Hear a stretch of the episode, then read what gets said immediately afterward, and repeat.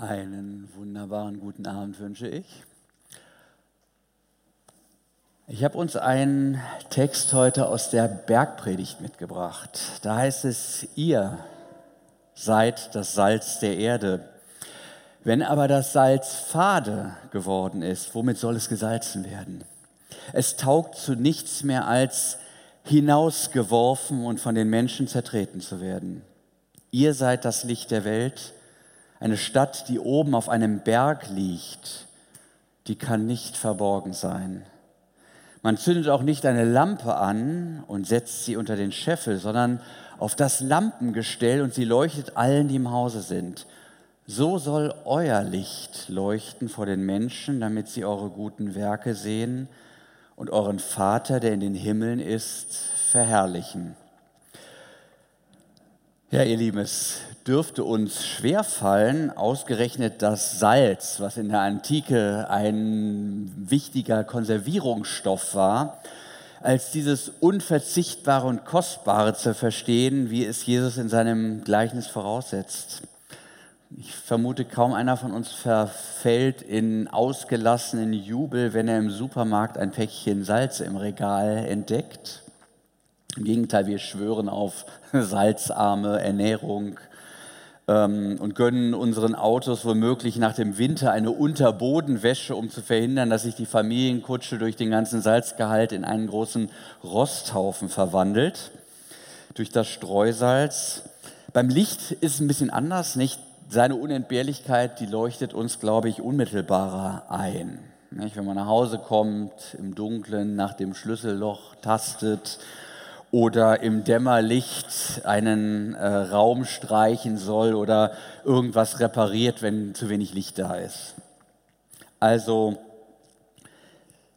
wie auch immer, um die Unentbehrlichkeit der christlichen Gemeinde geht es Jesus hier. Und Jesus sagt das einerseits zur Ermutigung und auch als Ermahnung, dass wir unseren Auftrag als Gemeinde und auch als einzelne Christen nicht vernachlässigen sollen. Zu den wesentlichen Erinnerung, das sage ich jetzt in diesem Zusammenhang, ähm, fällt mir von unserem letzten Familienurlaub. Ähm, wir waren auf Mallorca, äh, eine Insel, die durch den Ballermann bekannt ist, aber es gibt auch große Naturschönheiten und eine Sache, die mir sehr in Erinnerung geblieben ist, ist der Cap de Formentor. Ich weiß nicht, wer den kennt, Nordosten der Insel, ein großer Leuchtturm, hoch oben auf den Klippen, mit weiter Sicht bis zur Nachbarinsel Mallorca, äh, Menorca, wenn die Sicht gut ist. Und er ist so groß, dass ich ihn auf dem Rückflug aus bestimmt zehn Kilometer Entfernung aus der Luft noch sehen konnte, wie er da hoch aufragte, exponiert über die Küste ähm, strahlte. Und ähm, daran muss ich denken, als ich dieses äh, Stück, ähm, diese Bibelstelle mir anschaute, ja, und ich dachte, ja, irgendwie wäre vielleicht ein modernes Bild, eine moderne Metapher der Leuchtturm.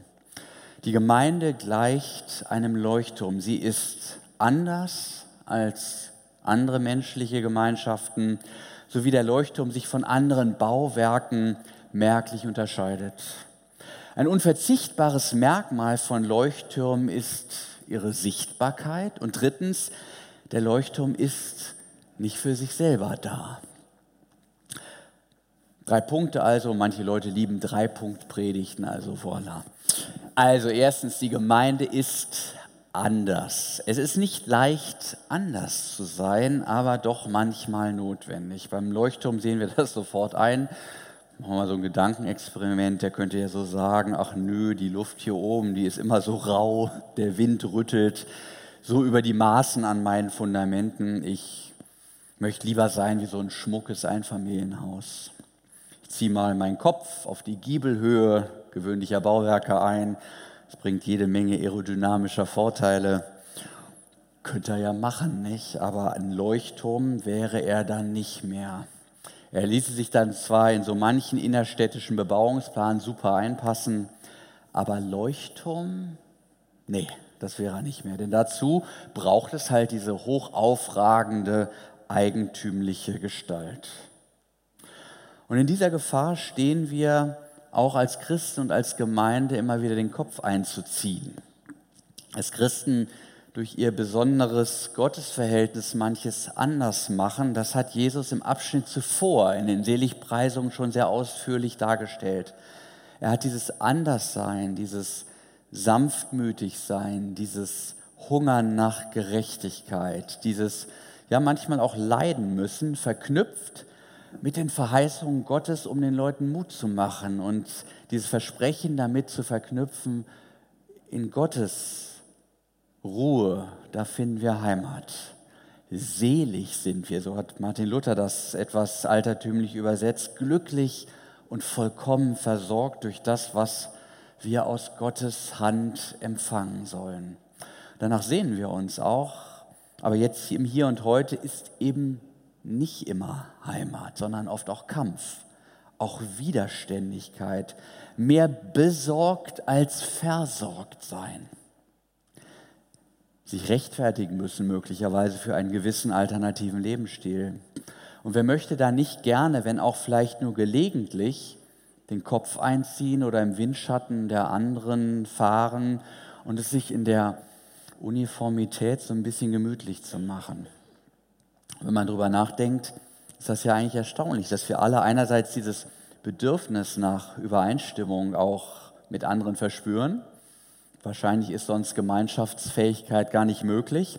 Aber gleichzeitig bewundern wir Menschen, die in ihrer Zeit gegen den Strom geschwommen sind und gerade dadurch auch heute noch in Erinnerung sind.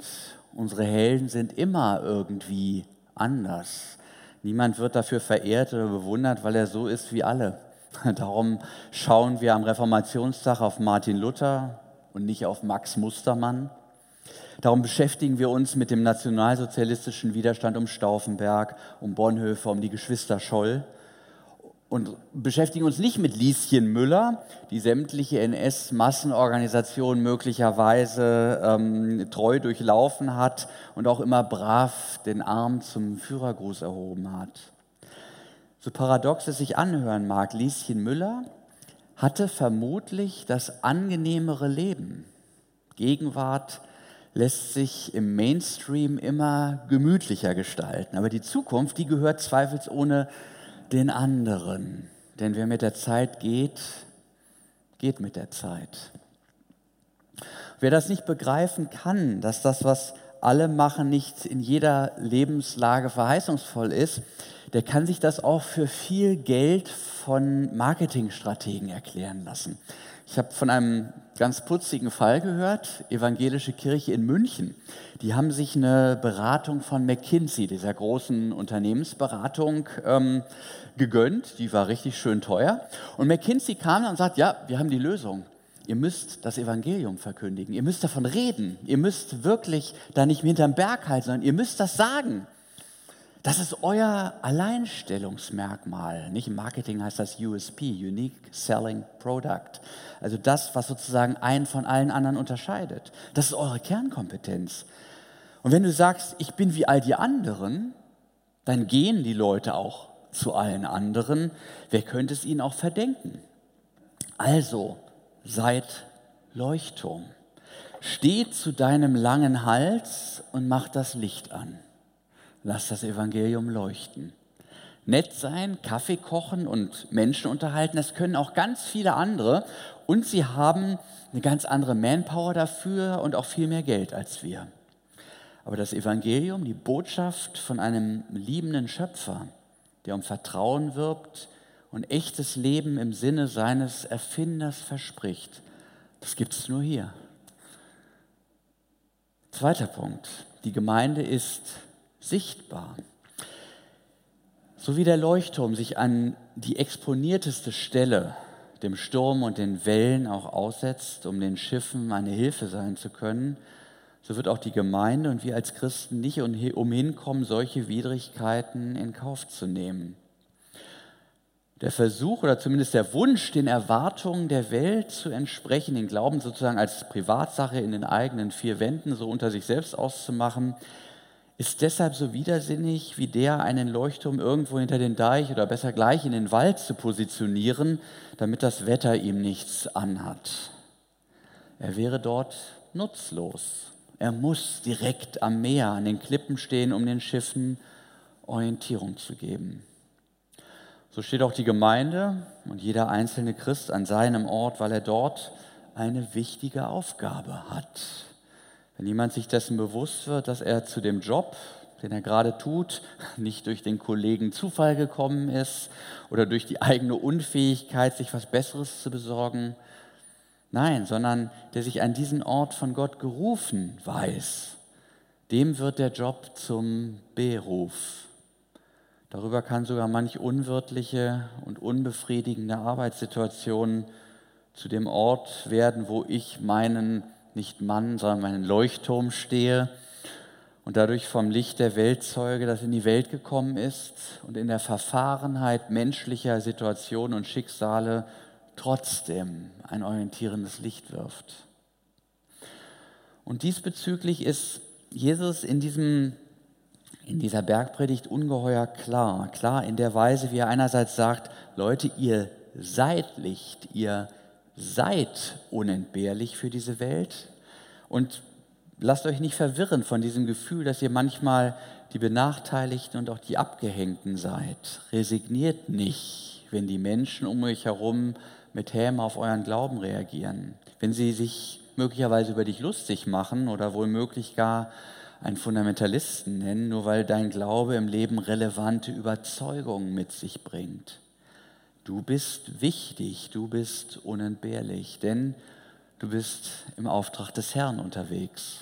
Denk daran, dass du eine Botschaft hast, die Kraft hat und die Leben zurechtbringen kann. Du bist der Leuchtturm, der das Licht Gottes in dieser Welt so hoch und sichtbar platziert, wie nur irgend möglich.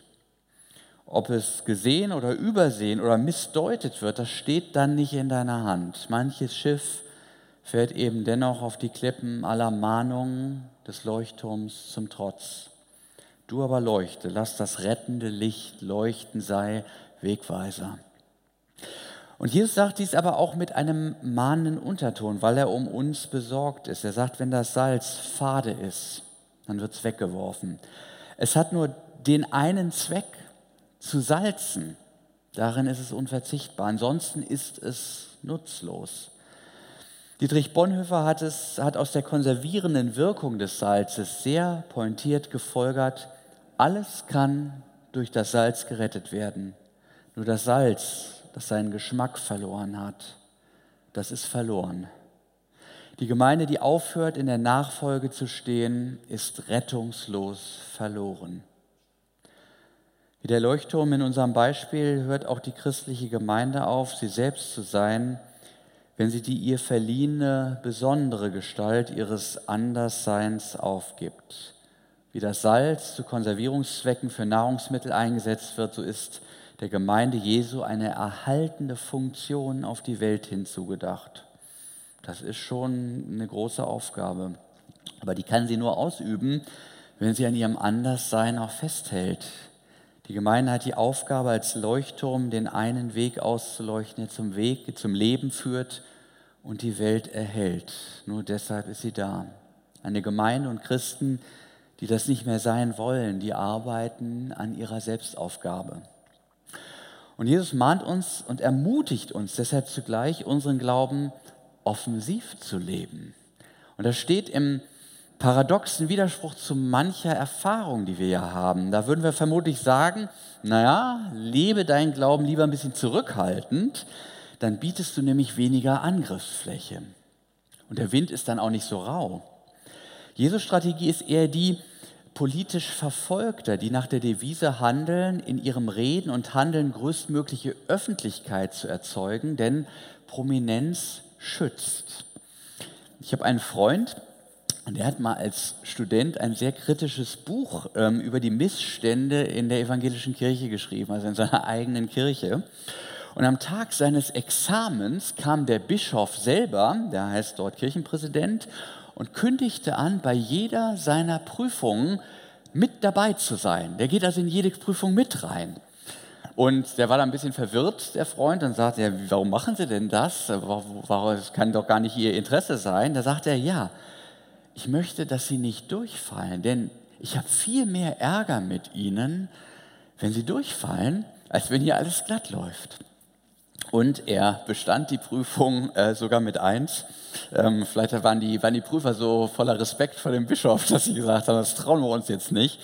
Ähm, ja, wie dem auch sein. Also Öffentlichkeit und Sichtbarkeit sind gewissermaßen Überlebenskriterien der Gemeinde. Eine Gemeinde, die es darauf anlegt, das Evangelium so zu verkündigen, dass es niemand mitbekommt.